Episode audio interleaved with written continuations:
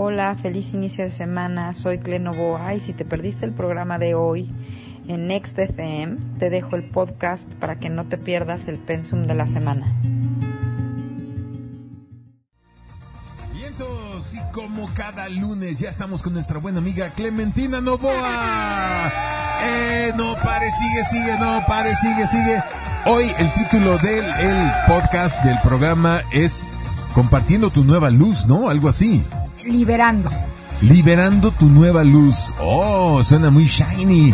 Adelante, mi querida Clementina, muy buenos días. Muy buenos días y bueno, qué bueno que empezaste con lo de no pare, sigue, sigue, porque así literalmente, señores, bueno, segunda semana del mes de mayo, seguimos con en este rave que es el 2023 eh, y bueno, pues sube, no pare, sigue, sigue, sube la siguiente nota del beat. Cuando usted cree que ya va a explotar, no, la subimos todavía más esta semana.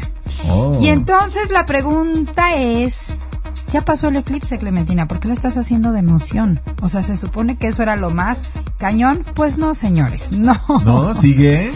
Sí, le- digamos lo que yo le puse esta semana, liberando eh, nuestra nueva luz, porque literalmente creo que esa es la super oportunidad que tenemos.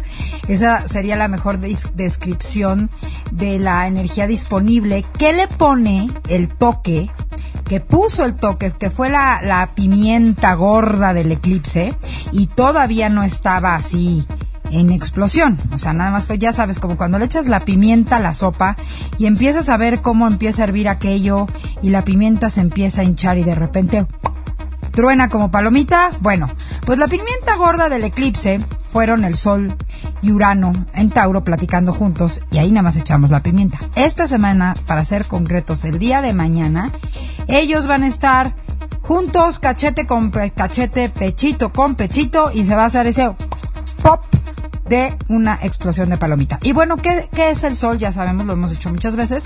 El sol es nuestra esencia, nuestra identidad, nuestra luz interior. Y Urano es, es esa energía, eh, es electricidad que mueve, como decíamos la semana pasada, las montañas, es decir, revoluciona las montañas. Por eso la semana se llama eh, liberando, revolucionando nuestra, porque le dicen el liberador a Urano, nuestra luz interior. Eh, bueno, que el Sol y Urano se junten no es una cosa novedosa. Todos los años sucede. Es más, en la energía de Tauro lo empezaron a hacer desde el año 2019 que Urano llegó ahí.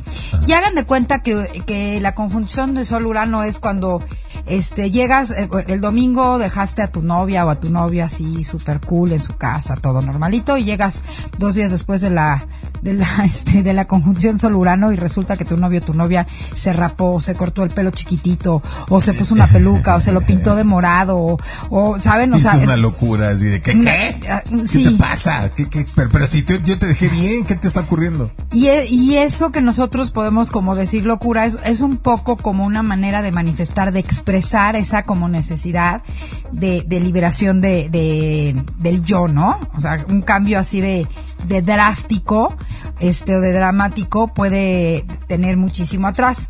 Bueno, pues ahora imagínense que este año, además de pues lo normal que sucede, esto fue parte del eclipse del viernes pasado, que por cierto, ¿cómo sentimos el eclipse? ¿Cómo sintieron el eclipse? De eso, de esto me va a encantar platicar en la segunda parte. Sí, Ahorita para todos nuestros intenso.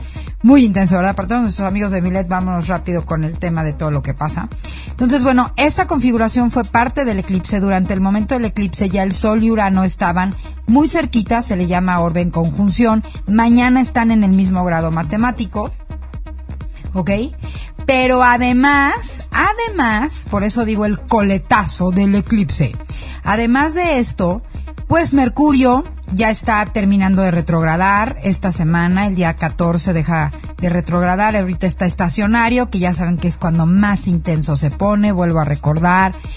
Con la boquita bien cerradita, pensando antes, repensando antes de hablar, revisando este a quién le estoy mandando el mail, el mensaje, la llamada, eh, porque es cuando cuando está estacionario, acuérdense que es cuando más descalabros de estos tenemos. Entonces, bueno, Urano y el Sol juntos. Mercurio estacionario ya final de la retrogradación. Luego los amantes cósmicos, Venus y Marte, ya están ambos en cáncer. Eh, Marte va de salida, Venus llegó ayer, ahí les dejé información en, en mis stories de Instagram, búsquenla, tiene mucho que ver con el equilibrar nuestra polaridad femenina y masculina, es decir, la polaridad de dar, proveer, recibir y transformar. Y además, además, señores, estamos en los últimos días del planeta de la expansión. Eh, Júpiter, el buen Júpiter Zeus, en Aries. O sea, de hecho, ahorita Júpiter está exactamente en el mismo grado matemático en el que fue el eclipse de hace 15 días. ¿No? Entonces imagínense todo este coctelazo durante esta semana después de la volteada de calcetín que nos dieron el día del eclipse. No hay manera, o sea, literal de verdad no hay manera. Yo reto al valiente que mande un mensaje a Twitter aquí diga, sí, no, yo estoy súper cool, yo no he sentido nada. Reto a uno. Porque por muy mínimo, por muy, por muy, por muy güeyes que nos queramos hacer, todo este cóctel eh, está sintiéndose fuertísimo. Miren, ya ya no estamos sintiendo esta parte como tan emocional de esta luna llena multiplicada por 10 que implica un eclipse de luna llena, ¿no? O sea, ya la luna ya sigue en calidad de llena, va a estar así durante toda la semana, pero ya no está en la frecuencia de Escorpio. Ahorita, de hecho, ya está de salida en la frecuencia de Sagitario, casi llegando a Capricornio hoy por la tarde noche. Entonces, la sensación, la percepción es diferente, ¿ok? Esto de que me siento súper cansado o que estoy súper irascible o que estoy súper emocional, sí, la verdad es que conforme fue pasando el fin de semana, fue bajando. O sea, o tú te sientes igual que como te sentías, no sé, miércoles, jueves, viernes de la semana pasada. No, no, para nada. Bueno, yo en realidad me siento me siento mejor que la semana pasada, o sea, como que hoy lunes amanecí con una mejor energía que muchas otras semanas antes, ¿eh? Algo algo está pasando, no sé si es parte del ejercicio y la disciplina que estamos haciendo con el reto que estamos haciendo del 75 Heart, pero me siento súper bien el día de hoy pero definitivamente hubo un, este pozo el viernes pasado en la noche y sábado así de ¿qué está pasando? Es cuando ocurrió el eclipse, ¿no? Sí, el eclipse para nosotros fue a las 11:45 12 del día cuando empezó, pero sí obviamente toda la la energía se sintió así, me encanta cómo lo describiste, sí, se sintió así como literalmente como un pozo. Un pozo. O como cuando te subes a un este, a uno de esos juegos de cualquier parque, que de repente entras a una parte donde absolutamente todo se pone oscuro y entonces así te lo iban poniendo como medio gacho, llegas al hoyo ese o esa parte del, túnel oscurísima y de repente sales y es súper shiny todo. Sí. Totalmente, totalmente. así lo sentí. O sea, esa fue mi puerta giratoria que pasé, como nos has dicho muchas veces que actúan los eclipses como puertas giratorias. Estás en un lado y vas a pasar a otro lado. Estás en un ambiente y pasas a otro ambiente a través de la puerta giratoria del eclipse. Lo he dicho este con tus metáforas. Gracias. Vienes en la calle, está haciendo mucho calor, este tosiendo porque los coches y la contaminación y el humo que te echan y la polvareda entras a la puerta giratoria del Hotel Hilton y entras a el lobby. Aire acondicionado, wow. super sillones, este, eh, te recibe el concierge. ¿Cómo estás, señor? Bienvenido. Déjeme le, le, seco el sudor de que, que viene usted de la calle. O sea, ah, qué rico, ¿no? Bueno, esto es interesante y seguramente va a haber algunos que van a decir, ay, sí, pues yo lo sentí como que venía del, del, calor de la calle y entré, pasé la puerta giratoria y entré al mismísimo infierno. Porque también, o sea, nosotros, nosotros lo sentimos así porque la neta, la neta es que sí le trabajamos mucho todas las semanas. Mira, me encantó lo que dijiste con el 75 Hard. Sí, efectivamente. Yo no he podido hacer el entrenamiento que yo me había planeado hacer, pero estoy caminando todos los días, estoy haciendo mi yoga. El tema de tomar muchísima agua, muchísima, muchísima agua, para mí creo que ha sido una súper diferencia porque mira, me sentí, por ejemplo, desinflamada que a mí pues una inflamación no se me nota, pero cuando, cuando sientes el opuesto dices, wow, o sea, es una sensación como bien particular, como muchísima más claridad mental, ¿sabes? Mi mente sigue funcionando a la misma velocidad de siempre que Es muy acelerada. bastante acelerada, Sí. pero pero es o sea, Pero se acomodan mejor las ideas. Sí, la sensación es, esto que dijiste me encantó, yo lo iba a describir como cuando tú crees que ves, que vas manejando, crees que ves y de repente llegas a un semáforo y aunque te caiga gordísimo el, el chavo que te limpia el parabrisas, resulta que ya no le pudiste decir que no se te trepó, te echó el jabón, ya te rendiste, Ajá, te limpió el parabrisas. ajá, sí. Y dices, wow. Es más, le quieres pagar triple, casi, casi. No, Sí. este, súbete, te invito a tomar un café. Porque no tenías de verdad idea de lo puerco y empañado que estaba tu cristal. O sea, Sí, yo sí, sí. sentí así. Pero cuando veías venir al chavito a limpiarte el parabrisas, le querías casi, casi hasta echar el coche, ¿no? Sí. O sea, sí, hagan el chavito limpia parabrisas sería el equivalente al eclipse.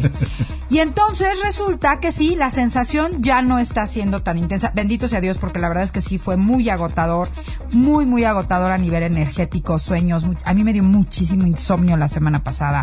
Este, y luego cuando dormí unos sueños que de verdad, híjole, eh, unos días me moría de la risa y otros días me paraba y decía, Dios mío, ¿qué me está pasando en la cabeza? La colección, señor yo superior, por favor, no te manches tanto. Pero ahorita resulta que el trabajo, porque yo les dije que el eclipse era el inicio de un periodo de seis meses de trabajo kármico. Bueno, pues el trabajo empieza y empieza con todo. Y lo primero, reitero otra vez. Los dos protagonistas así durísimos de la semana son obviamente el Sol y Urano juntos, pero también no podemos dejar de ver a Júpiter en ese último grado de Aries activando lo que hizo el primer eclipse de sol de hace 15 días. Más los amantes cósmicos ahí que están como queriendo pasar desapercibidos. Entonces, este, se puede leer como, ok, yo sé, o sea, ya literalmente sería, la semana pasada decíamos, eh, se- veo que se está moviendo la montaña, se está moviendo la montaña, sí, se está moviendo la montaña, y ahora es aparte darme cuenta que yo soy quien la está moviendo y que ahora tengo que hacerlo de manera verdaderamente consciente, o sea, que esa montaña que ya se empezó a mover eh, y que yo estaba medio haciéndome guaje, ahora la tengo que continuar moviendo yo. ¿Y cómo se mezclan todas estas frecuencias? Repito. Mercurio re- eh, en sus últimos días de retrogradación, ¿ok?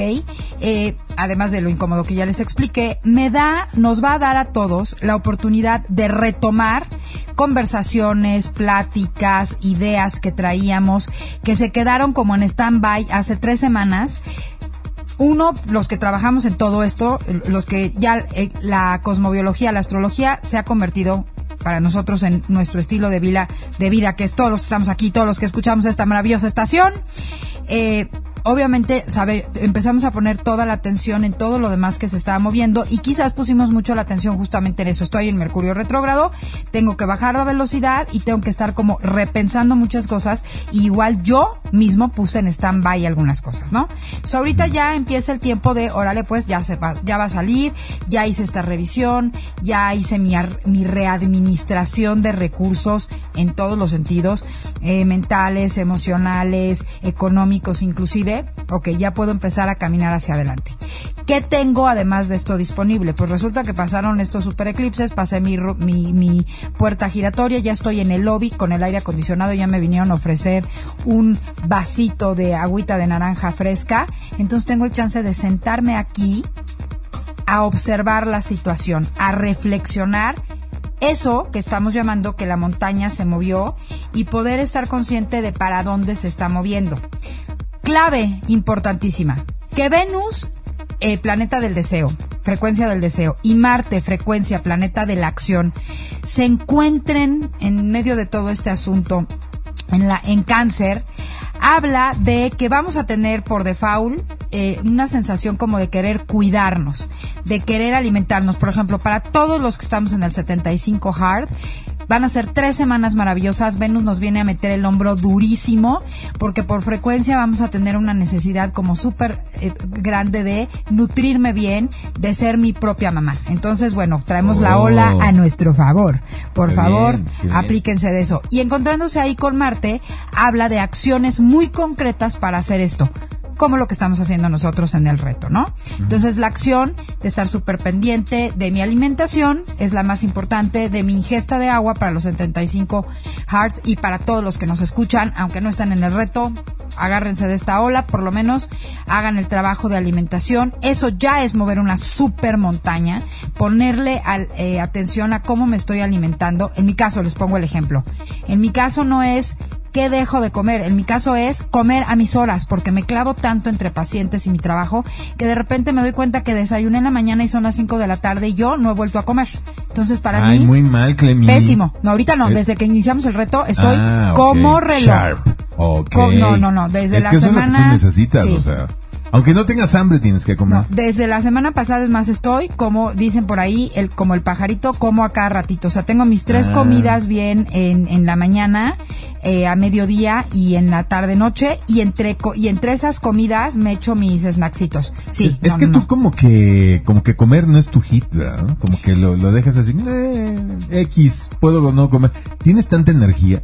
Fíjate un que- chorro de energía, eres una mujer tan energética, tan eh, dinámica, tan de acción, que me da la impresión que quién sabe dónde te baja tanta energía, pero como que la energía terrestre acá de comer vegetales, frutas, proteínas, como que no te llama la atención. No, me encanta comer, me encanta comer. Mi tema son dos cosas y lo acepto aquí, pública y abiertamente, para que vean cómo aquí ya no nos la mano. con vaciladas. Está levantando la mano derecha. soy súper perezosa para pensar qué cocinar. O sea, sí, mi mente, o sea, mi energía, tengo, por ejemplo, que tengo, por ejemplo, cuando cocino, cocino súper rico, a ti te consta. Sí. O sea, como que tengo estos contrastes de que tú entras a mi casa, tú mismo lo has dicho aquí, me encanta además la porra que me echas. O sea, como soy, soy como muy femenina, como muy mamá, como muy maternal en mi ambiente, que todo en mi casa huela súper rico, que mi casa esté así, muy que se note que hay mamá. Ajá. Pero el tema específicamente de decidir como buena libra, elegir qué cocinar. Ese es mi problema. Y luego mi, mi- Lo- Los indecisos libras. Imagínate, en mi carta yo tengo mi solezote en Libra, opuesto a mi, a mi luna, porque yo nací en luna llena. Y esos dos cuadrados con mi karma en cáncer. o sea, Órale. entonces se- es un, es verdaderamente todo un reto para mí, todo un reto para mí este tema de la alimentación.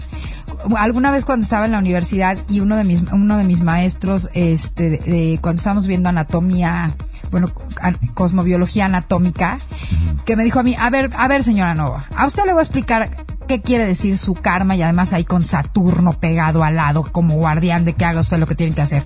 Porque, y mi karma, y mi karma y mi Saturno están en la casa del dinero.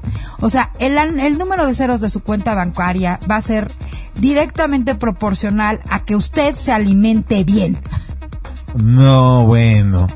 No, te voy a ayudar. Te voy a caer de sorpresa a la hora de la comida. Así de, ¿qué onda? Tac, tac, tac. Ya vine. Es que eso sería O sea, fenomenal, ¿sabes por qué? Porque ¿por qué? pensar cocinar para más de uno no me cuesta trabajo. Me organizo en tres patadas, me inspiro, me encanta la idea porque esa parte sí la tengo Ah. de que me gusta.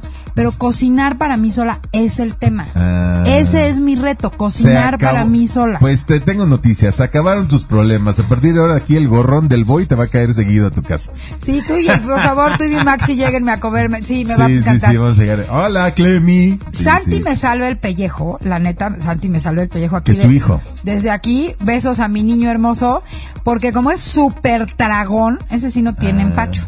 Ese sí no tiene empacho. Pero el tema es que cuando no está, o cuando está súper clavado también en el trabajo, bueno, es todo un reto. Pero por eso a mí el 75 Hard, aquí me pongo de ejemplo, se los confieso. O sea, me traigo, a- a- imagínense que me puse una alarma cada cuatro horas y media para comer. Órale. Para poder de verdad lograrlo. Sí, Porque sí, me clavo trabajando entre estar escribiendo los guiones de las cápsulas, preparando todo, o sea, todo lo que trabajo y además mis consultas. Eh, o sea, sí se me va. No, prior- no priorizo Bueno, eso. Para que se den cuenta que, que el, el tema de, del ejercicio y todo eso no es nada más bajar de peso. Sé que hay una epidemia mundial, sobre todo en Estados Unidos y México, de obesos, ¿no? Y ese es la gran, el gran tema. Pero también hay flaquitos, flaquitos que necesitan subir de peso. Y es el caso de nuestra buena amiga Clemi. Es que acuérdense lo que hemos lo que hemos dicho aquí desde el primer día y felicito a todos que son bastante pocos, pero llevamos yo creo que, híjole, el 10%, un poquito más del 15% de, de, los participantes del 75 ah, que, escriben. que me escribieron y que ya hicimos su, su, ah, revisión en su bastante bien. en su carta, eh, que el tema del cuerpo físico eh, el, cuerpo físico pues también es el escenario de muchas cosas a nivel emocional. Todo lo que ocurre con, por, para y en mi cuerpo físico es también una correspondencia de aprendizaje. Entonces, si unimos todos los puntos de, del ejemplo, de mi ejemplo que les estoy dando, pues evidentemente mi karma eh, tiene que ver con volverme mi mamá, hacerme responsable de mí misma, ¿no? Y que eso sea una muestra de valor para mí, de que yo me valoro, de que yo soy valiosa para mí misma por la casa en la que está. Y bueno, con Saturno ahí es, o sea, o se pone usted las pilas o le macro pateamos el trasero. Entonces, por ejemplo, toda esta energía, para acabar de llevar el, el, el punto al ejemplo del eclipse, toda esta energía, mi montaña, ¿cuál es mi montaña? Verme exactamente eh, hacerme responsable y cargo de mí y priorizar mi alimentación y mi nutrición durante estos 75 días y lograr que ese ya sea mi hábito, porque nunca lo ha sido. Bueno, eh, esto que acaban de escuchar es el estilo con el cual Clementina te lee una carta natal. Esto que acaban de escuchar es cómo Clementina lee su propia carta natal, ¿no? Cómo la interpreta, cómo la lee y cómo eh, se da a sí misma sus instrucciones de vida. Imagínate si tú leyeras tu carta natal con Clementina, lo que te puede revelar y decir para que se te facilite la vida. O sea, es tu brújula que dice, no, no, no, no, tú vas chueco, es por acá, este es el norte.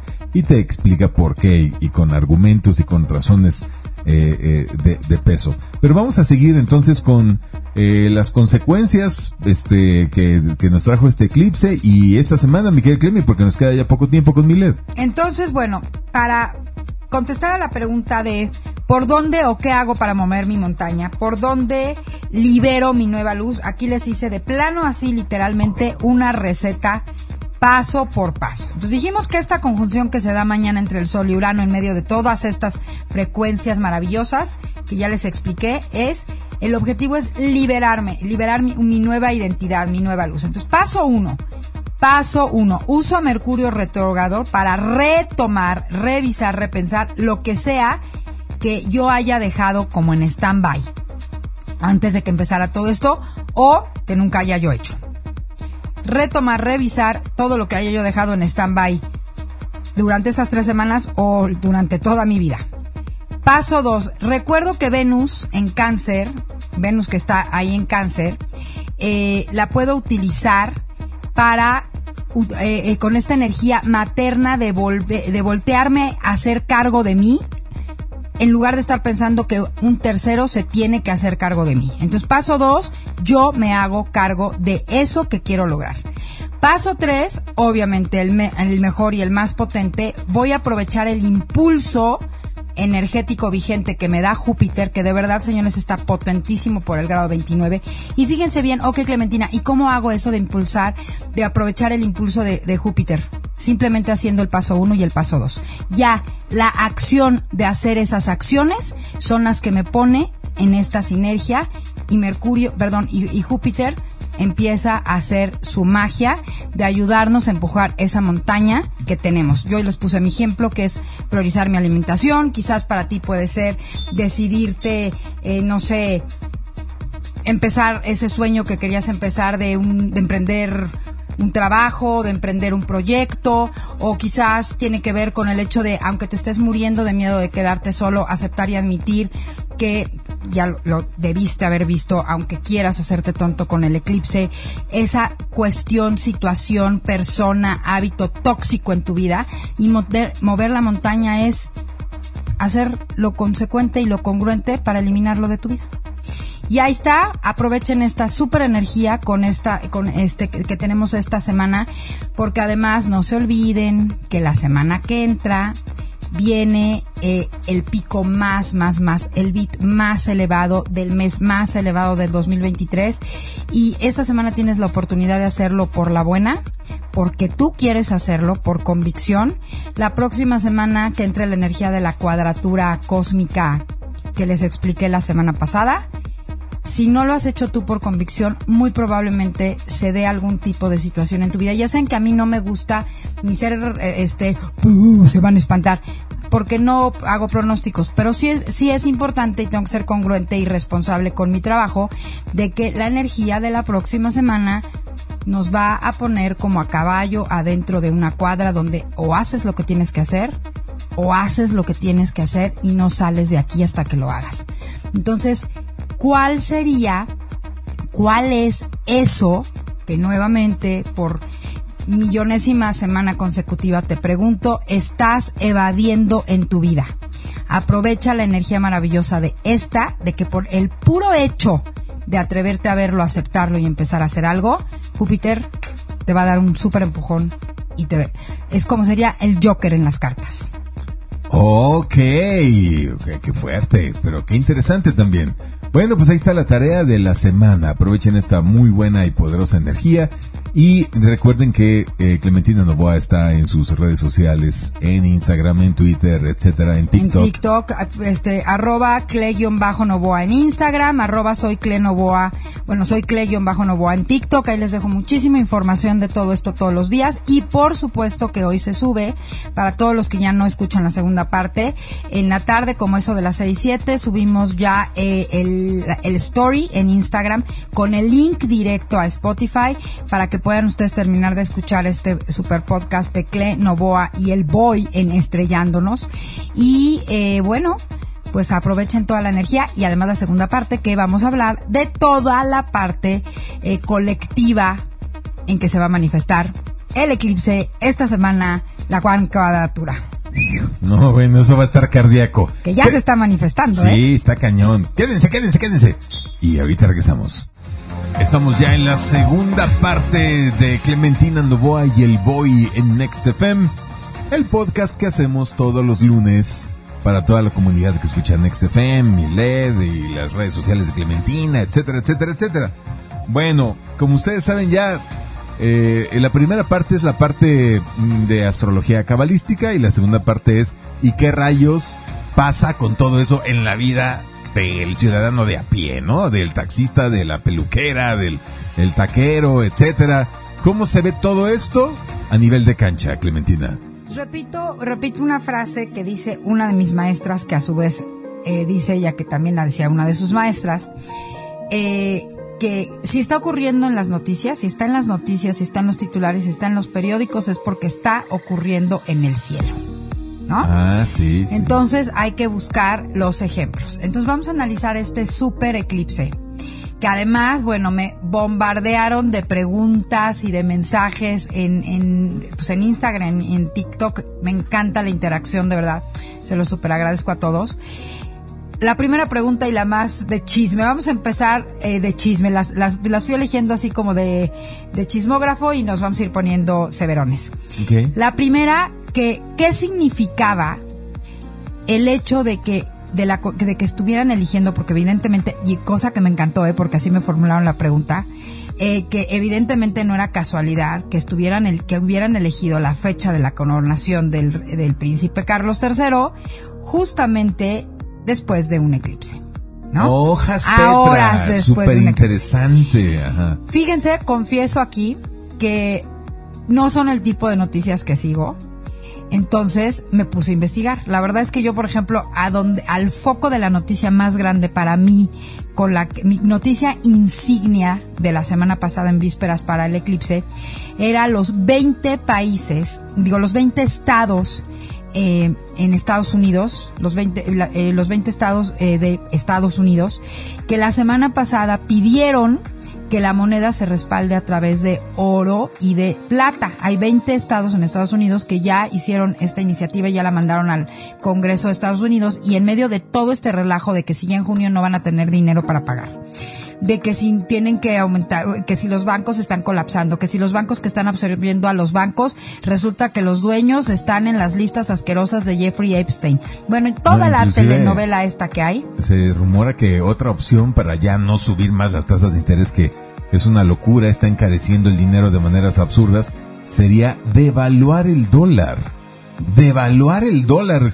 O sea, nunca había visto eso en mis eh, casi 50 años Bueno, de vida. Pues este tema de devaluar el dólar y que al mismo tiempo estén estas otros, estos estados pidiendo, eh, o sea, ya pugnando, peleando porque la moneda, este, que se respalde por oro y hay varias, o sea, yo he, visto, hay una güera que ahorita se me olvidó el nombre, voy a buscarlo porque tiene que ver con lo, con lo de la, con lo de la, eh, este, la del tesoro, creo que es la del tesoro, nada más que se me olvidó ahorita su nombre, eh, diciendo pues que sí, que probablemente, que, que, que definitivamente hay un cambio, o sea, que, se, que tiene que haber un cambio impresionante. Luego una de las líderes de estos 20 estados eh, está luchando durísimo y denunciando durísimo que lo del tema del dólar digital no es más que una super mega tranza este por muchísimas cosas, o sea, bueno, Estados Unidos es para mí la insignia más importante del, de que con la que podemos explicar la energía de este año y la energía del del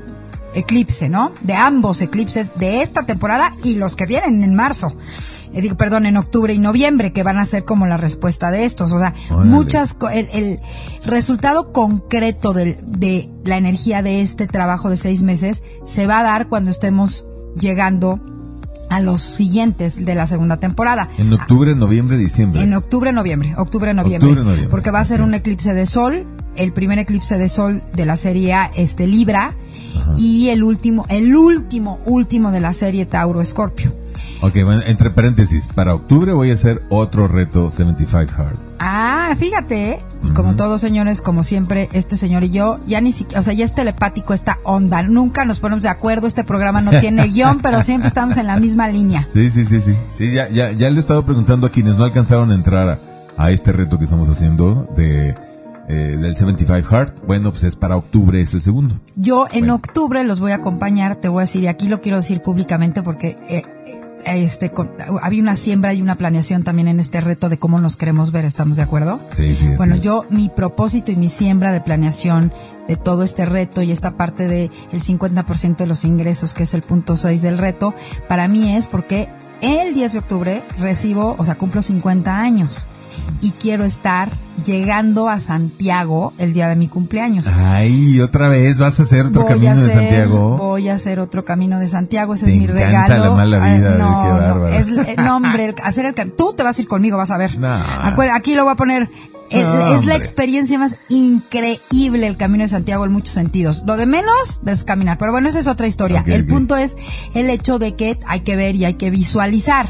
¿No? Y darle un propósito Ah, eso sí. al asunto. Entonces, cuando empezamos el 75 Hard, mi propósito fue agarrar condición, buena alimentación, obviamente ese incremento del 50% de mis ingresos que va a ser mi ahorro para mi camino y estar súper bien entrenada y todo para aguantar, porque ahora quiero caminar más kilómetros de los que caminé las veces anteriores. Oh, Entonces todo tiene que padre. tener un propósito y Sí. tenemos que vernos, tenemos que envisionarlo, verlo, ¿no? Visualizarnos ahí. Entonces, cuando esté ese reto yo voy a andar caminando por allá. Muy bien, perfecto. Bueno, entonces, eh, después de este gran paréntesis, eh, decíamos, esto que está sucediendo en Estados Unidos para mí es como la energía insignia, ¿no? Y durante estos seis meses de aquí a los próximos eclipses, de verdad que yo sí estoy sentada con mis palomitas y mi, y mi este, y mi botella de cuatro litros de agua viendo la, viendo el peliculón y el dramón, pero grueso. Cuando me empiezan a decir lo de el rey Carlos, que era la coronación del rey Carlos Sí. al día siguiente. Oye, muy rara. Fíjate que hubo un momento en el que lo cubren totalmente con unas mamparas de color violeta y con unos eh, eh, diseños ahí como medievales, no sé qué. Unas mamparas como de dos metros y medio y cubren totalmente el trono. Y entonces quedan gente adentro con él y se meten con él, cubren todo, pasa ahí un rato hasta que ya quitan las mamparas y ya está coronado. ¿Qué rayos hacen en secreto que no tienen que ver los demás? ¿Es cuando se convierte en reptil el hombre No o qué sé, rayos? pero algo. La, la explicación, la explicación se supone que, que en ese momento el sumo sacerdote de su iglesia, porque acuérdate que son los que sí, son sí, los sí. sacerdotes los que hacen la coronación, porque se supone que están pasando que, que él es rey por derecho divino, porque él es representante, es como por derecho de Dios y toda esta historia que bueno. Sí, sí, sí, sí. Entre otras cosas. Anacrónica como, Ah, no, y que, y que ya como un nadie- reloj de arena, que pero ya bueno. nadie se cree y que además todo el mundo cuestiona y que además ya, o sea, ya no pueden sostenerla. Pero en ese momento se supone que se hace la unción que unge el sumo sacerdote y que es una pues, especie de ceremonia. Yo estoy totalmente de acuerdo contigo en ese Porque momento. no se puede ver, pues. O sea, que es cuando se, se, se- se convierten en reptiles y se ríen de todos, ¿o qué? que me puse, seguramente. No, no, no, ah, no, no, no. Algo raro pasa. Me ¿por queda claro que es una cuestión energética muy importante. Todos sabemos que la energía es real, que energéticamente se pueden hacer muchísimas cosas. Aquí hablamos, por ejemplo, que la energía, la brujería más poderosa es nuestra boca. Evidentemente me queda clarísimo que hacen algo. ¿Qué se supone que hacen? Es la unción, o sea, el, el sumo sacerdote unge eh, me supongo que debe ser esa como reconocimiento. Que- sé que les ponen un aceite especial o una cosa así, como la extrema unción de los enfermos. Yo no sé por qué no se puede ver y no sé si eso además sea un tipo de sacramento, porque la extrema unción, por ejemplo, es uno de los sacramentos en la religión católica. Entonces, algo, pero de que algo, algo, sucede, algo sucede, en esa coronación. ya sabes que vi 80 mil memes de adentro y, y lo que estaba pasando adentro de las mamparas y ya sabes, Carlos con su colota le estaban cortando la cola y limándole las uñas. Era un meme y limándole los colmillos de reptil Ah, está y bueno. cosas Mándamelo, así. mándamelo. Te lo voy a mandar. Oye, y también otro fulano que apareció en medio de la iglesia, vestido con una túnica negra, Así que con gorrito y con un báculo enorme que parecía como una guadaña. Y decían, pues, Sí, ¿qué es eso? eso es como la muerte ahí paseándose entre todos. No había respuesta de, ¿y, ese fulano qué? Ese me sorprendió mucho, no, e- ese para que Muy vean. raro, muy- voy, cosas muy voy a investigar. Sí, todos, todos, Pura simbología todos rara. esos eventos eh, están llenos de simbolismos. Simple y sencillamente la forma de las iglesias y todo, el piso, el piso del blanco y el negro del piso, el piso ajedrezado, Sí, masónico. que tiene todo eso, El o sea, rito yorquino, eh, todo, todo, todo, esto, todo, sí, o sea, sí. son como en cada símbolo está guardado toda una serie de información, cultura, o sea, no nada más nos vayamos a la parte conspiranoica, o sea, son es un conjunto de rituales, de rutinas, de cosmogonía, de pues desde que el hombre es hombre, ¿no? Desde que el, del- desde que por lo menos desde que esta humanidad que hay quien dice que seis, otros que ocho, otros que veinte mil años está vigente. Bueno, eh, entonces me puse a investigar y resulta, fíjense qué interesante lo que me encontré. Resulta que alrededor del el príncipe Carlos, de eh, su hijo, bueno, del rey Carlos, del príncipe William, que es el que el sucesor del trono después del rey Carlos, de Lady Di, ellos se casaron, Lady Di y, el, y este y Carlos cuando era príncipe, también en un eclipse. Ok. El príncipe William nació en un eclipse. Ok. y ahora la coronación en un eclipse de luna llena. A mí me sorprendió enormemente y yo les voy a decir mi interpretación, mi entendimiento personal. Dijimos que esta era una luna llena de finales. Finales porque era luna llena, finales porque es el último eclipse en una frecuencia que está de salida de trabajo kármico, entonces era como que el final de finales. La próxima vez que vuelva a haber eclipses en Escorpio y Tauro va a ser en el 2031 para que se den una idea. Y además, Escorpio no va a ser en frecuencia de contracción kármica, va a ser de expansión. Entonces, aunque sean eh, la misma frecuencia, eh, vamos, tiene otro sentido, otra dirección. Y ahí es de, en esta ocasión, Escorpio estaba cumpliendo la acción de eliminar, de exprimir, de sacar todo lo que ya se debe de ir. En la próxima ocasión va a ser de expandir la transformación, ¿no? En 2031. Entonces me llamó muchísimo la atención eso. Eh, me encontré muchos artículos donde decían y auguraban y pronosticaban que eso quiere decir que se va a morir pronto, decían unos, que su reinado va a durar nada, decían otros. Y me encontré uno que fue el único que como que me resonó. Ajá, ¿qué decía? Se ha hablado mucho y se ha dicho mucho que él tenía que volverse rey, aunque fuera por dos minutos, para después abdicar en función, a- eh, o sea, abdicar en favor de edad. su hijo por su edad, por su avanzada edad, por lo que fuera, abdicar, o sea, cederle el trono a William, pero esto tenía como un, se supone que tiene como un, Tiene un periodo. un periodo. Hay quien dice que pudo haber abdicado desde el principio, pero yo me supongo que por intereses y por una serie de cosas él tenía que tomar el trono, aunque lo vaya a tomar por poco Pues tiempo. los chavos, ¿no? Los chavos reyes, Exactamente. ¿no? Y que su hijo viene a ser ya como, o que va a ser el último rey, que con William va a morir todo o va a transformarse o va a evolucionar toda esta gran eh, se me fue la palabra, esta gran eh, tradición de siglos y siglos y siglos y siglos de la cuestión de la monarquía y que además, para que eso suceda en el resto del mundo, tiene que ser en Inglaterra. Es que eh, ustedes no lo saben, pero la Commonwealth o la mancomunidad de países que dependen de la corona de Inglaterra, de Inglaterra, están ya que no soportan tanta payasada. Son sobre todo países caribeños que ya se quieren emancipar de, Inglaterra. Además también Irlanda, este, Escocia y todo, están también hasta el gorro de las malas decisiones políticas que últimamente han venido de, desde, desde el centro de Inglaterra hacia todos los demás. La salida del Brexit no fue lo que les habían prometido, están en una crisis tremenda ya no es una potencia económica Inglaterra como ellos creían que iban a ser saliéndose de, la Unión Europea, que iban a poder subsistir solos, no es cierto, están en una crisis terrible. Y entonces el horno no está como para andarles pasando el equivalente más o menos a 100 millones de euros a la, a la familia británica para mantenerlos.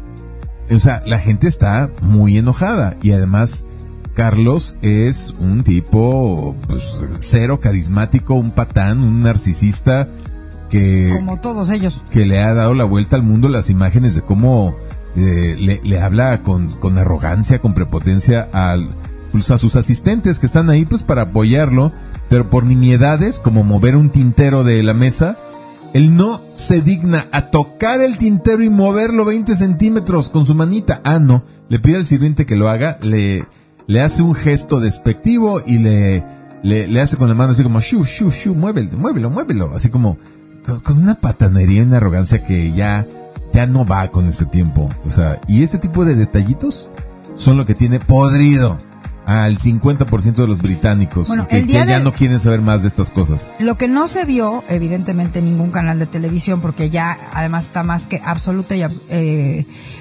absolutamente comprobado como ahorita hay dos realidades paralelas, la que siguen eh, manejando y el discurso que siguen teniendo todos los, pues, todos los medios de comunicación tradicionales en todo el planeta, más todos los medios de comunicación alternativos que hacemos todos los ciudadanos de a pie a través de la gran mayoría de las redes sociales, ¿no? Ahorita leía también que la, la, más relevante y la más potente de esto justamente es TikTok y que eso es lo que realmente hay atrás de que lo quieran prohibir en Estados Unidos. Muy bien, bueno, vamos a avanzar porque nos queda poco noticia, súper importante de esto, es que en unos cuantos días, en Zimbabue, es el primer país en África, que este, este es un tema muy, muy importante porque fue la causa real por la que Estados Unidos llega, desestabiliza, califica como un tirano a Muammar Gaddafi y lo mata, como en todos lados, que llega a desestabilizar. Eh, Zimbabue, a partir del mes que entra, su moneda va a estar respaldada total y absolutamente en oro. Es el primer país. Eh, Porque ellos tienen muchas minas de oro. al 100%. Son, como, la, la, la, beta de oro más grande de este planeta actualmente, Zimbabue. Entonces se pueden dar esa, e, ese lujo, por así decirlo, ¿no? exacto. No, y, se supone que, o sea, que este es el banderazo. Eh, la noticia habla de, o de, lo simbólico que es por lo que acabas de decir y específicamente porque en teoría por la riqueza natural que tiene África, África debería ser el continente más fuerte en todo el planeta, ¿no? Es eh, por, por poseer el metal más importante. ¿Tú sabes lo que es el oro sólido? Realmente digo, sabemos que es un mineral que está en la tierra, pero ¿cómo se forma el oro? Este, pues no sé, uno tras otro y le hacen... El oro son los fotones del sol solidificados. Ah, qué Por eso es que es tan extraordinariamente valioso. Y de ahí oh. salen todas estas teorías de que por eso eh, la Tierra... Es como este, una definición que encontré del agua. El agua es la luz hecha sólido. Sí, también. Es luz sólida. Exactamente. La- el- bueno, En este bueno, sólida, material, pues, líquida, pues, pues. materializada, alguna es, ándale, es luz materializada. Entonces, Exactamente. y el oro serían la luz del sol los fotones materializado. materializados. Oh, los qué fotones bonito, qué bonita materializados. O sea, es una parte importante. Otro, otra noticia que encontré que me pareció muy significativa en esto mismo. eh, en Twitter, todas estas que le estoy leyendo son de Twitter. Una filial biotecnológica de, Black, de BlackRock anuncia que ha implantado un chip, obviamente como un estudio, a 50 personas para curar la ceguera, la sordera y la depresión. Ya estamos empezando a ver a, a cuentagotas, así en noticias como perdidas, todo este tema de los implantes y, las, de, y la IA. Que durante estos seis meses, que Plutón sigue estando en Acuario, pero está retrogradando y va a volver a estar en el último grado de Capricornio para acabar de como poner la estructura y las leyes de esto y en enero ya esté como verdaderamente preparado. Luego, otra super noticia de Estados Unidos también de Twitter. Florida aprueba una ley que condena la, este, a la pena de muerte para todos los abusadores, pedófilos y violadores de niños. Entonces ahí también ves este otro tema de la división enorme en Estados Unidos de Santis, el gobernador de Florida está que dices, ¿qué onda? Kansas convierte en ley eh, que el sexo se define al nacer. Entonces, hay una serie de luchas y de transformación que tiene que ver con esto. Por ejemplo, lo del tema de los violadores y de la sexualidad, porque es importante, porque todo eso es frecuencia escorpio, ¿no? Entonces, van a ser seis meses súper, súper, súper in- interesantes. eh, de aquí a, a octubre, de todo lo que vamos a ver que se va a transformar. Yo el día del eclipse les puse, ustedes, sé que tú lo viste, el Twitter, eh, puse un reloj de arena volteándose. O sea, literalmente eh, eso fue lo que sucedió el fin de semana pasado. Por eso es que lo sentimos así con nuestros ejemplos. Creo que es muy importante ver, eh, es un eclipse también me dijeron, cómo nos, cómo nos afecta a nivel general, ¿no? No sé si la pregunta era en, en el sentido de que hubiera como mucha gente eh, que coincidiera en cosas o si era a nivel global, porque la pregunta era en lo general cómo nos afecta este eclipse. Fue una de las preguntas que me dejaron en TikTok. Eh, me lo tomé como una cuestión global. Sí, me parece que este eclipse va a tener sobre todo muchísimas muestras en lo colectivo, sobre todo porque también estuvo involucrado en el eclipse Plutón, obviamente. Eh, Plutón va a ser parte de esta gran cuadratura que viene como a acabar de cuajar. Hagan de cuenta que la energía del eclipse, cuando se forme la gran cua- cuadratura, va a ser como ponerla en un contenedor y meterla al congelador y, y todo el mundo se va a tener que comer esa gelatina, quiera o no la quiera. Entonces, eh, Plutón, pues finalmente no nos podemos este, olvidar que es el, eh, que es el regente de, que- de la transformación de la metamorfosis. Entonces, se van a ver grandes efectos, grandes eh, eventos a nivel colectivo social, que por supuesto van a afectarnos y van a incidir en nuestra transformación a lo en lo individual, en el ciudadano de pie, desde el ponerte nervioso o despertar o quizás atreverte a elegir y a decidirte, no sé, por ejemplo, este, tenía muchísimo tiempo pensando que lo mejor era regresarme a vivir a un lugar más tranquilo, pum, con todo esto que está sucediendo ahorita, sí, ya, ¿qué demonios hago en esta ciudad por poner algo? O estaba decidiendo cambiarme de país por completo, ¿qué, qué demonios hago aquí? Miren, por ejemplo, en Francia este fin de semana, ya estaban como que ya se habían quedado como callados, ya no había ya no había exposición de noticias porque los movimientos no han cesado en París. ¿Por qué sabes, Clementina? Porque muchos de mis pacientes están en París y son de las cosas que voy platicando con ellos. O sea, una de una de mis coaches vive en la calle donde pasan todas las marchas todos los días. Hagan de cuenta aquí Reforma.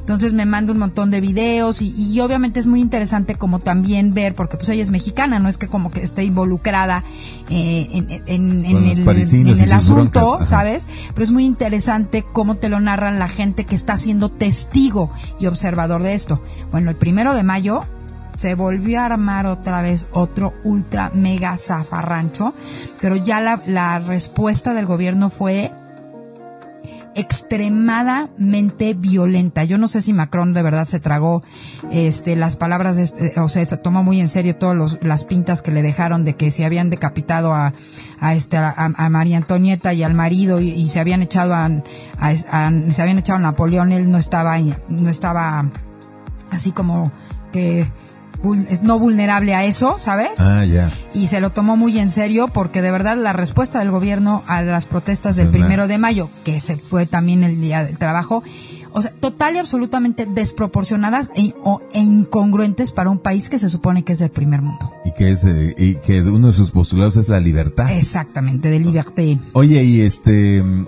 eh, a ver, a ver, a ver. Pero ¿por qué Macron está haciendo esto? ¿No que era un tipo más sensato, más eh, eh, intelectual, buen negociador? O sea, estamos ya hablando ya de represión de, de la Represión, gente. lo, de, lo del primero de mayo, o sea, y esto te, te lo cuento por lo que leí, por lo que vi y por lo que me, me compartieron, o sea, los videos que me compartieron. Sí vi videos, no los voy a subir ni me los pidan porque no me gusta ese tipo de morbo. Lo único que les puedo decir es que sí me llamó poderosísimamente la atención, como dijiste tú, que estuviera sucediendo esta represión en el país de la libertad. O sea, uno de los cuadros más impresionantes que tú ves en el Museo del Louvre es justamente el que pre- representa la libertad, ¿no? Es uno de los- Guiando a su pueblo, Guiando a su pueblo, exactamente. Entonces, eh, bueno, Macron ahorita está, es que en todos lados están pasando como cosas en muchos sentidos. Por un lado está sucediendo esto en la calle, por otro lado ves a Macron y a von der Leyen dándose la mano y eh, con Xi Jinping. O sea, Exacto. Luego tienes a- en Chile, eh, el- eh, acaban de hacer unas elecciones y ganó la derecha y ellos son los que van a escribir la nueva constitución famosa, la que ya habían escrito antes, con ideas progre de este de géneros neutrales y trans Todas esas jaladas todas donde esas la jaladas, mujer- todo eso, era sujeto menstruante y sujeto gestante. todas estas tonterías las mandaron a la basura. Entonces ahora la gente votó porque el nuevo consejo que va a redactar la nueva constitución sea 60% de derecha. Esto significa otra mega derrota para Gabriel Boric y este socialismo extraño, raro, ah, que, que es, es nefasto. Eh, y en fin, o sea, así se está moviendo todo, ¿eh? Bueno, Pero y chécate esta noticia. As- Pasa eso en Chile y yo me encuentro un titular también de Biden, una declaración de Biden diciendo que va a dar 500 mil, este, no sé, 500 mil millones, me imagino, cuando se supone que no tiene ni para pagar los sueldos en junio, pero que va a mandar eso a Pakistán, a un grupo de mentores y de maestros en Pakistán, para que hagan toda eh, la mentoría de el tema del género en Pakistán en las escuelas. what? O sea, son, hay una serie de contradicciones impresionantes.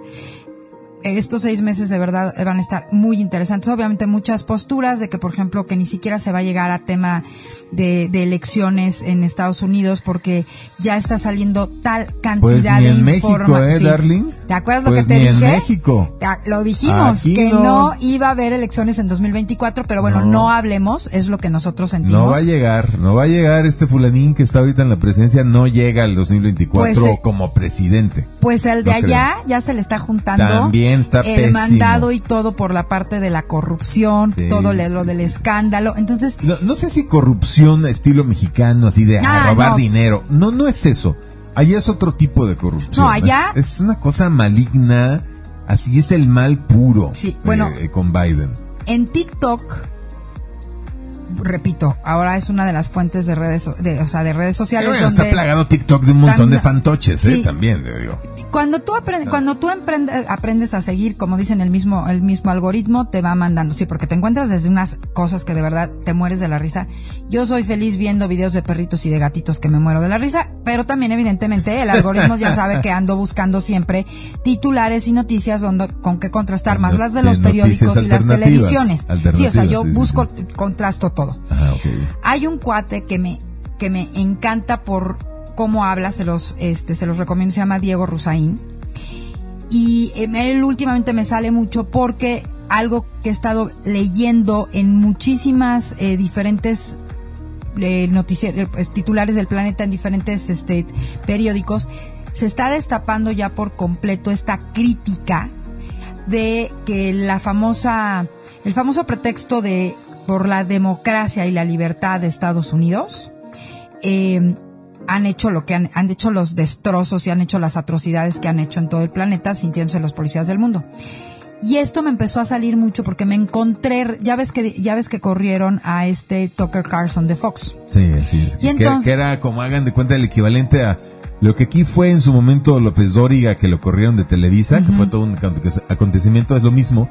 Ese era el anchorman más importante, este, ¿cómo se llama? Tucker Carlson, Tucker de Fox Carlson. News, que es la cadena de derecha más importante en Estados Unidos. Entonces Tucker Carlson obviamente sigue hablando, está buscando otros medios y eh, están sacando una cantidad de videos de entrevistas así como ocultas y como que como que se quedaron en, en bambalinas y me tocó ver una ayer, te la voy a mandar, eh, que es una entrevista a uno de los antiguos líderes de la CIA, hablando y diciendo una postura de con respecto justamente a Chile y a lo que pasó con, con Salvador Allende, ¿no?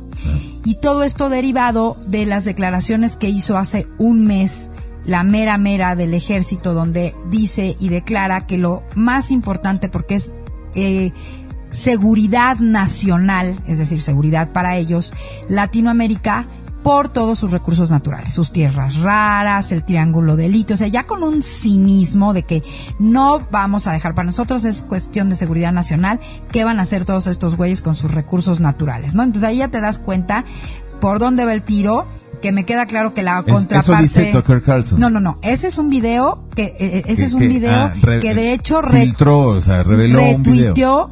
Ah, retuiteó el mismísimo dueño de Twitter.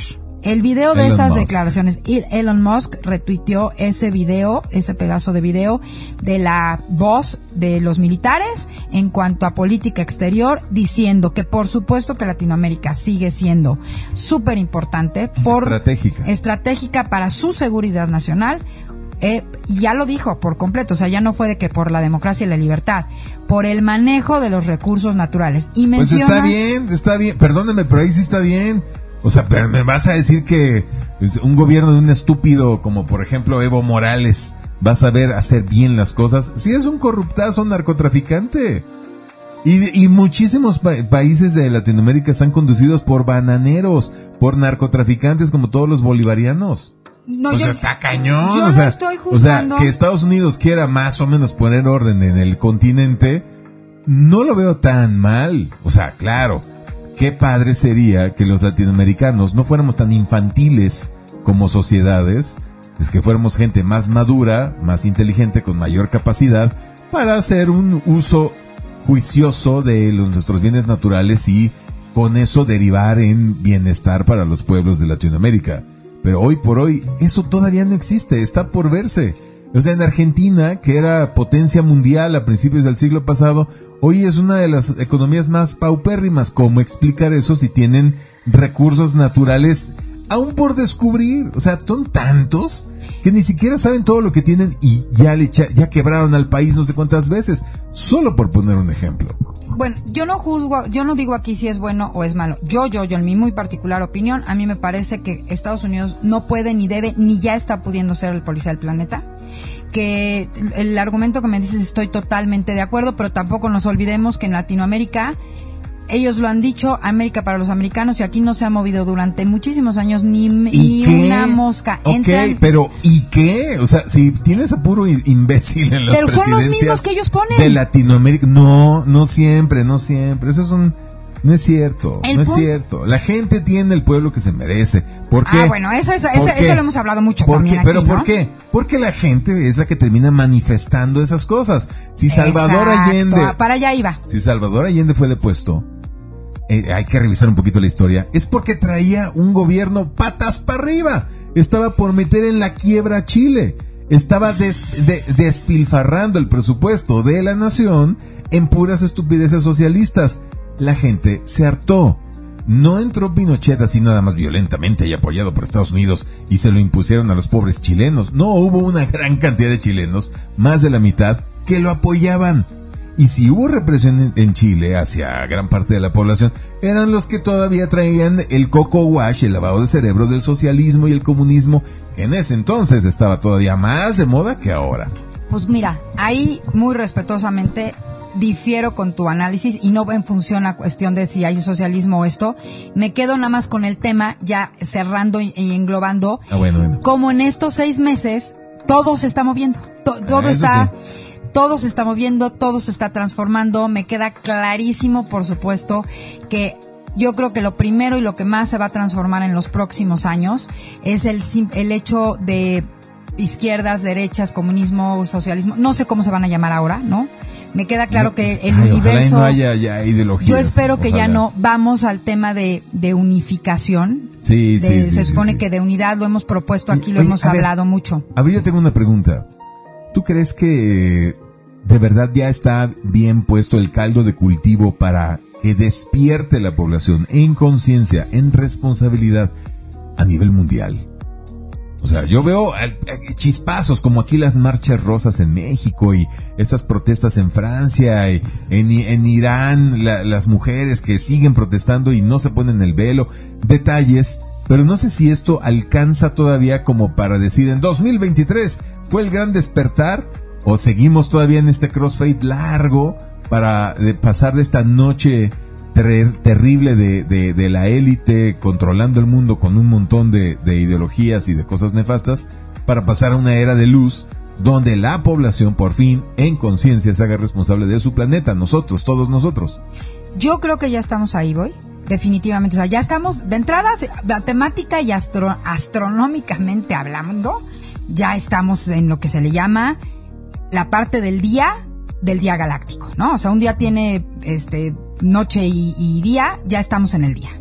¿Eso por qué es comprobable? Pues simple y sencillamente porque estamos astronómicamente en el cinturón de fotones, porque eh, estamos totalmente direccionados a la constelación de Acuario, en fin, o sea, eso es medible y cuantificable. Ya estamos en, de hecho, la era de Acuario, estos primeros eh, 1826 eh, años o 1926, no me acuerdo bien el número, eh, porque es un poco más cortita esta era que otras. Eh, ya es está en Acuario y es el amanecer galáctico. Precesión de los equinoccios, de los mayas, de los incas, astronomía. O sea, esto es conocimiento, es ciencia. Ok, ok. Ok. Ya estamos ahí.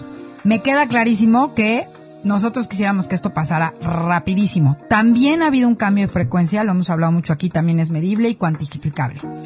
¿Cuándo va a suceder?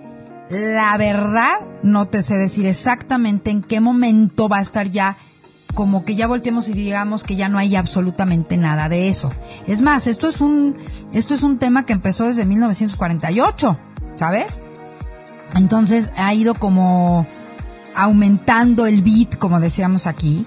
Creo que ha habido años muy claves donde sí ha habido movimientos muy fuertes. 2020 ha sido de los últimos que más que recordamos. Este año también. El 2001 Torres Gemelas, 2008 este caída de Lehman Brothers, 2020, 2012. y todos esos años están respaldados con un tema eh, eh, astrológico específico. 2008 Plutón llegó a Capricornio.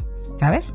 Cuando estábamos en el 2000 que decían que se iba a acabar por todo lo del tema de la tecnología y el, y el, cambio y todo ese rollo. O sea, todo tiene una explicación y cuadra perfectamente bien.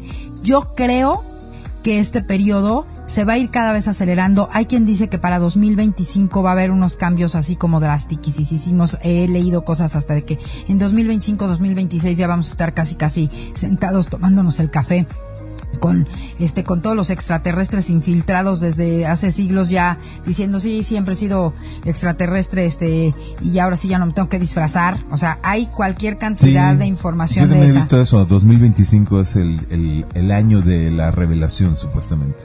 No. Entonces, evidentemente, evidentemente, esta parte que le llamamos política también está cambiando y se está transformando y yo estoy totalmente convencida que vamos a llegar a eso mismo que tú has hablado tanto aquí que, explicas tan maravillosamente de la de la dirección del liderazgo holográfico le llamas tú que tiene que ver con hacernos cargo y hacernos responsables eh, cada uno de nosotros de lo, que nos corresponde de ya no nada más seguir como borregos. Digo esa es la diferencia. La era de Pisces era yo creo de creer y sigo y ahora es yo sé y yo propongo y yo eh, hago por los demás y yo trabajo por el bien y por, para, de y con el grupo, ¿no? Eso es acuario. Entonces obviamente lo vamos a ir viendo de manera lenta. Por eso es que a mí ya me parece hasta como estéril eh, el, el el que el que sigan como sabes este este discurso es, es más eh, de repente me hago, me contraigo cuando, cuando empezamos nosotros, inclusive a hablar de izquierda, de derecha, de esto y del otro, porque siento que lo más importante es ya ni siquiera darle fuerza a eso. Sí, no, no, no, no, pero también, también no veo todavía mucha claridad. O sea, yo tengo clarísimo que es una sociedad holográfica o sociedad holística. Una sociedad que se autoorganiza en células conectadas unas con otras, donde hay mini consejos. Por ejemplo, el consejo del edificio donde vives. De los 15 inquilinos, se forma un consejo de cuatro, que son los que deciden lo que se tiene que hacer en el edificio. Vamos a impermeabilizar, vamos a poner cámaras, vamos a este, darle mantenimiento al elevador, por ejemplo, ¿no? Bueno, eso se multiplica por cada casa. Ahí en una casa debe haber un consejero. En cada cuadra debe haber un consejo de la cuadra que se conecta y, comunica con el consejo de la cuadra vecina de enfrente, de la izquierda, de la derecha y de atrás. Y así, todos organizados en células las cuales conforman un órgano, la colonia Roma, la colonia Condesa. Ese es un órgano y esa, esa colonia tiene un consejo, el cual se conecta con otros consejos, con el consejo de la colonia Roma, con el consejo de la colonia del Valle, con el consejo de la colonia Polanco, etc. Y así todos los consejos forman otro gran consejo que es el que se conecta con el alto consejo, que es el nacional, el país. Pero ojo, en ningún momento he dicho el presidente, el alcalde. No, eso ya se, acaba. Todos son consejos. Se tiene que eh, negociar dentro de un consejo para que siempre haya no una mayoría de votación. Se acaba la democracia, señores. Bye, bye, bye, bye, bye. Debe haber capacidad de negociación y cuando estás en una eh, postura de el beneficio para todos los demás, porque los demás también están en esa postura de cómo beneficiarme a mí, se elimina la necesidad de competir y de ganarle posturas políticas, ideologías y lo que sea, beneficios, intereses a otro. Entonces, cuando cambiamos nuestro incentivo, en lugar de competir, ahora es compartir. Exacto. Ahí, ahí esto puede facilitar toda la implementación de lo que acabo de narrar. La sociedad holográfica es lo mismo que hacían los pueblos originarios, que se regían por consejos, sobre todo de ancianos, y donde todos negociaban entre ellos hasta que todos estaban alineados de acuerdo en una idea, en un propósito, y entonces toda la aldea hacía lo que había eh, acordado el consejo, que era conformado por personas que velaban por el bienestar de todos no había posibilidades de que uno de ellos se sirviera con la cuchara grande, les tomara, porque ese no es el fin de un consejo. De hecho, te voy a decir una cosa, así se, así se dirigía y así se vivía en la América precolombina, hasta, curiosamente, que llegaron los aztecas. En el caso de México. ¿Y por qué tuvo, por qué tuvo éxito la conquista de Hernán Cortés? Porque cuando llegaron los españoles, todos a los que habían llegado a sobajar los aztecas. Acuérdense que aztecas, los aztecas venían del norte.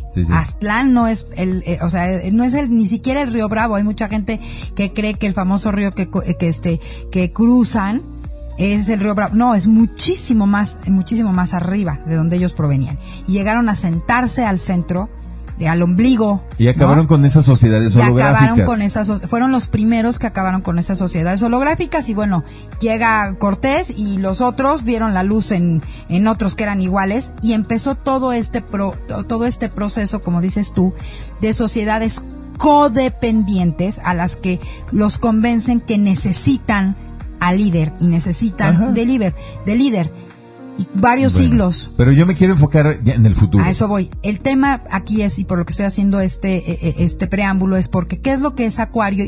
Y vamos para allá, porque en Acuario se tienen que dar las sociedades interdependientes. Este tipo de política que tú estás hablando es una política interdependiente, donde surge, donde surge la idea de yo comparto a partir de tener claro quién soy y lo que tengo para compartir. Se acaba la competencia y entonces es compartir y construir crear en lugar de competir. Y si hacemos esto que hacían los, eh, las culturas originarias, los pueblos originarios, pero ahora con la tecnología y recursos de la modernidad, señores, en menos de 100 años vamos a construir cruceros espaciales. Nos hacemos eh, una, un, planeta y una civilización eh, interestelar ya empezar a explorar y empezar a, cruzar el espacio. Que sí, ya estamos ahí. Y, ajá, o, sea, nos damos cuenta de que sí, ya se había alcanzado, pero ahora se libera para todo mundo. Exacto. Se, se liberan conocimientos, inteligencia mucho más grande de lo que hoy se estudia en, universidades.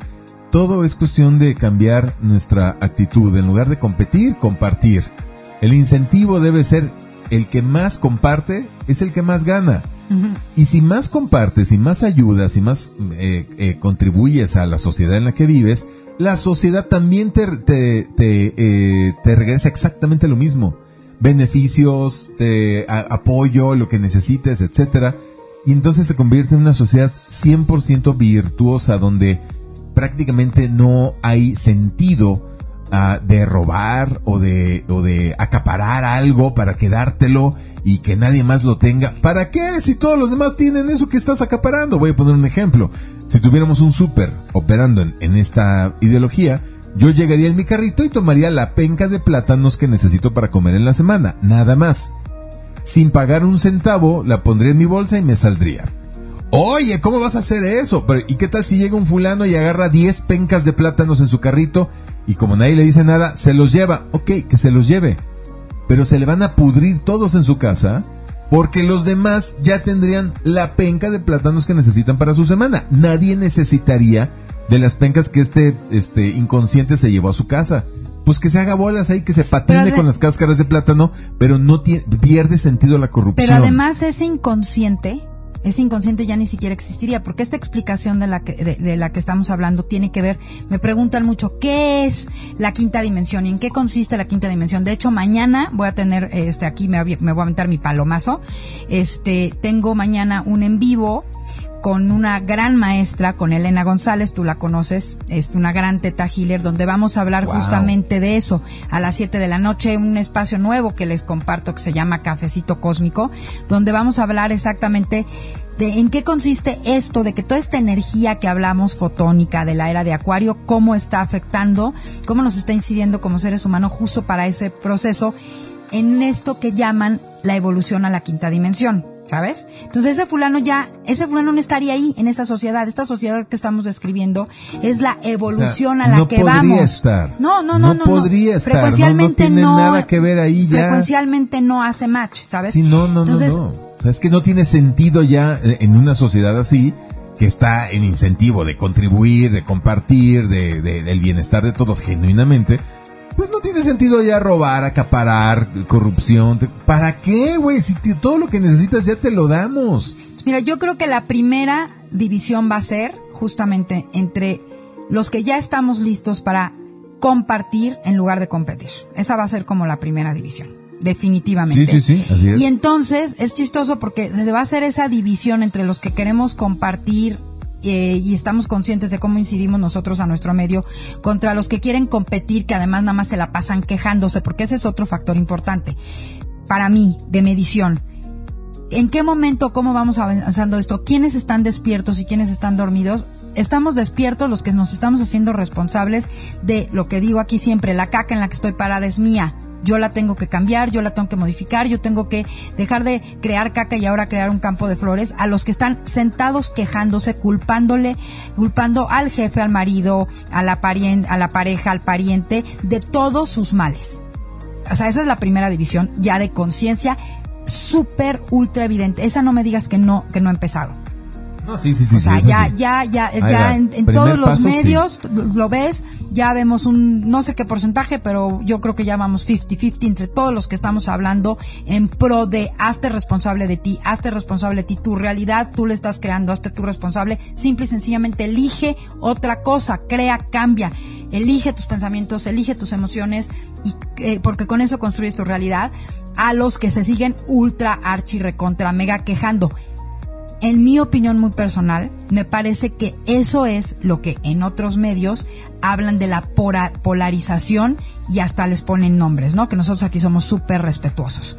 O sea, cuáles son las características, los que se ultra quejan y cuáles los que, y, y los que estamos proponiendo cosas. ¿no? Empezando por tu metro cuadrado. Como me dices tú, aterrízame a esto al ciudadano de a pie. ¿Cómo lo hacemos? En tu metro cuadrado, ¿cómo eres tu presidente? ¿Cómo eres tu director de finanzas? ¿Cómo eres tu gestor anticorrupción? Porque la primera corrupción justamente es la autocorrupción que se sigue manifestando en estos personajes asquerosos en todo el planeta. Empieza en el hecho de que estás aplastado quejándote, echándole la culpa de toda tu porquería de vida al resto en lugar de estarte parando. Ya, sí, ya, yo hice eso, ya. Vámonos, a lo que sigue. Ahí empieza a combatirse la corrupción. Cuando tú te haces responsable que eso de lo que te estás quejando lo hiciste tú. Nada más. Ok, ok, bueno, este, un poquito, este, ¿cómo decirlo? A ver, es que como hablas en segunda persona y luego en primera persona es como un poco difícil de seguir, pero espero que, espero que hayan entendido la intención de Clementina de, de, de, que cada quien se tiene que ser responsable en su metro cuadrado, donde quiera que andes, si estás sentado, sentada, si estás caminando, si estás eh, acostado, eh, haciendo ejercicio, oyendo esto, en el metro cuadrado donde tú estás, tú eres el presidente y tú eres el autogestor de lo que pasa en ese metro cuadrado. Vayas donde vayas, te muevas hacia donde te muevas, tú, por, a no me vas a decir que no. Tú eliges quién dejas pasar dentro de tu metro cuadrado. O sea, ¿quién te abraza? ¿Quién te saluda? ¿A quién le das la mano o a quién le das la mejilla para un besito? ¿Cierto? Ah, bueno, pues entonces tú decides a quién. Y si no te gusta que llegue una persona ahí non grata, no le permites que entre en tu metro cuadrado, no le das la mano, no lo saludas, hasta sales corriendo, llevándote tu metro cuadrado debajo de tus patitas que van corriendo. A eso se refiere Clementina, para los que no saben esta analogía. Entonces, de ahí viene todo esto que está diciendo Clementina. Sí, si nos victimizamos quejándonos de X, Y, Z gobernante, es porque lo hemos manifestado nosotros. Queremos nuevos gobernantes, tenemos que cambiar nosotros en nuestro metrito cuadrado. Eso es lo que trato de decir. Totalmente, o sea, finalmente en este planeta todo lo manifestado es el, el cúmulo lo hemos explicado con la ley del mono 100, lo hemos explicado de muchas maneras. Entonces, ya no es... Eh, eh, a ver, concreto, ¿en cuánto tiempo más me quiero seguir quejando, criticando, señalando? ¿O cuánto tiempo ya me quiero poner a trabajar porque quiero manifestar otra realidad? Y quizás esa realidad se empieza a manifestar desde por el hecho de que tienes la oportunidad de cambiarte a una área del planeta donde hay otro tipo de dirigentes, por ejemplo, otro tipo de líderes. ¿No? Digo, aunque aquí acabamos de decir que en todo el mundo se están cayendo. Sí, está muy cañón ahorita. Pero bueno, yo creo, yo soy una fiel creyente, una fiel seguidora, por eso estoy aquí todos los lunes, por eso escribo todo lo que escribo todos los días, por eso trabajo en lo que trabajo, porque yo soy una total y absolutamente creyente y tengo la certeza completa porque así ha sido mi vida, no me lo platicaron, no lo leí, yo así lo vivo todos los días, que cuando tú cambias tu relación con tus pensamientos, tus emociones y tu realidad, tu realidad también cambia. Yo también vivo aquí en México, yo también estoy en un país gobernado por este señor al que todo, al que aman con pasión o con locura y otros lo odian y lo quieren desaparecer. Mi realidad es otra, porque yo la creo. Esa ya nada más la observo y soy congruente en mis actos ante eso. No me la paso quejándome, me hago responsable de mí y compartiendo información, justamente comparto para que todo mundo tenga una nueva perspectiva y podamos esto cada vez hacerlo más. Y como yo, bendito sea Dios, estás tú y hay muchísimos otros divulgadores y haciéndolo y creo que cada vez estamos siendo más. Entonces, ¿cuándo exactamente vamos a empezar a, a ver al 100% ya esta transformación? Pues mira, a mí un número que me gusta, que fue con el que empezamos, Vamos a ver qué sucede en 2031. Yo creo que esta energía que se inició post pandemia en 2022 y que inicia y que está siendo la precursora de toda esta macro transformación a nivel social y colectivo que hemos hablado y personal, me parece que para mí 2031, hace rato lo dije, ahorita Capri Scorpio, perdón, era de contracción, de exprimir, de eliminar, de sacar todo lo que si no lo elimino me mata. En 2031 va a ser frecuencia de expandir todo lo transformado. Casi, casi como cuando la mariposa sale de la crisálida y extiende las alas. Entonces, a mí me parece que una buena fecha para poder, incluso nosotros de manera personal, ponernos como propósito es que todo eso que quiero cambiar y transformar en mi vida, mi tope, o sea, yo tengo que estar, tengo que sentarme y decir, lo logré por completo pudiera ser una fecha como 2031. Ok, 2031. Y estamos hablando de nueve años. Poco menos de nueve años. Órale. Tomando en cuenta cómo es el ritmo. La verdad Así es sea, que hecho está, hecho está, hecho está. así afirmémoslo, hecho está, hecho está, hecho está, pero bueno, hay muchas posturas, hay quien dice 2025 por otras alineaciones planetarias, hay quien dice 2026, hay quien dice 2029, hay quien dice 2036. En mi opinión, yo puedo pon- podría ponerme ese propósito, podría proponer esa fecha, pero me parece que lo importante es abrir los ojos y no perdernos en la meta, sino estar bien presentes y conscientes del proceso. Ok, así sea. Bueno amigos, espero que les haya gustado mucho este podcast. Si llegaron hasta aquí, pues es porque tenían que escuchar ese mensaje. Pásenla muy bien y hasta el próximo lunes nos vemos en otro podcast de Clementina Novoa y el Boy, Clemi. Ay, muchísimos besos para todos los que nos están escuchando. Muchos, muchos besos para mi hermano que ha estado aquí además muy interactivo. Y eh, A Francis también allá en Canadá, muchísimas también gracias. a todos los 75 Heart, a todos los que están mandando mensajes y twitters ahorita. Y bueno, pues que liberen una nueva luz a partir de esta semana. Y nos vemos el próximo lunes en este podcast. Hecho está, hecho está, hecho está. Bye.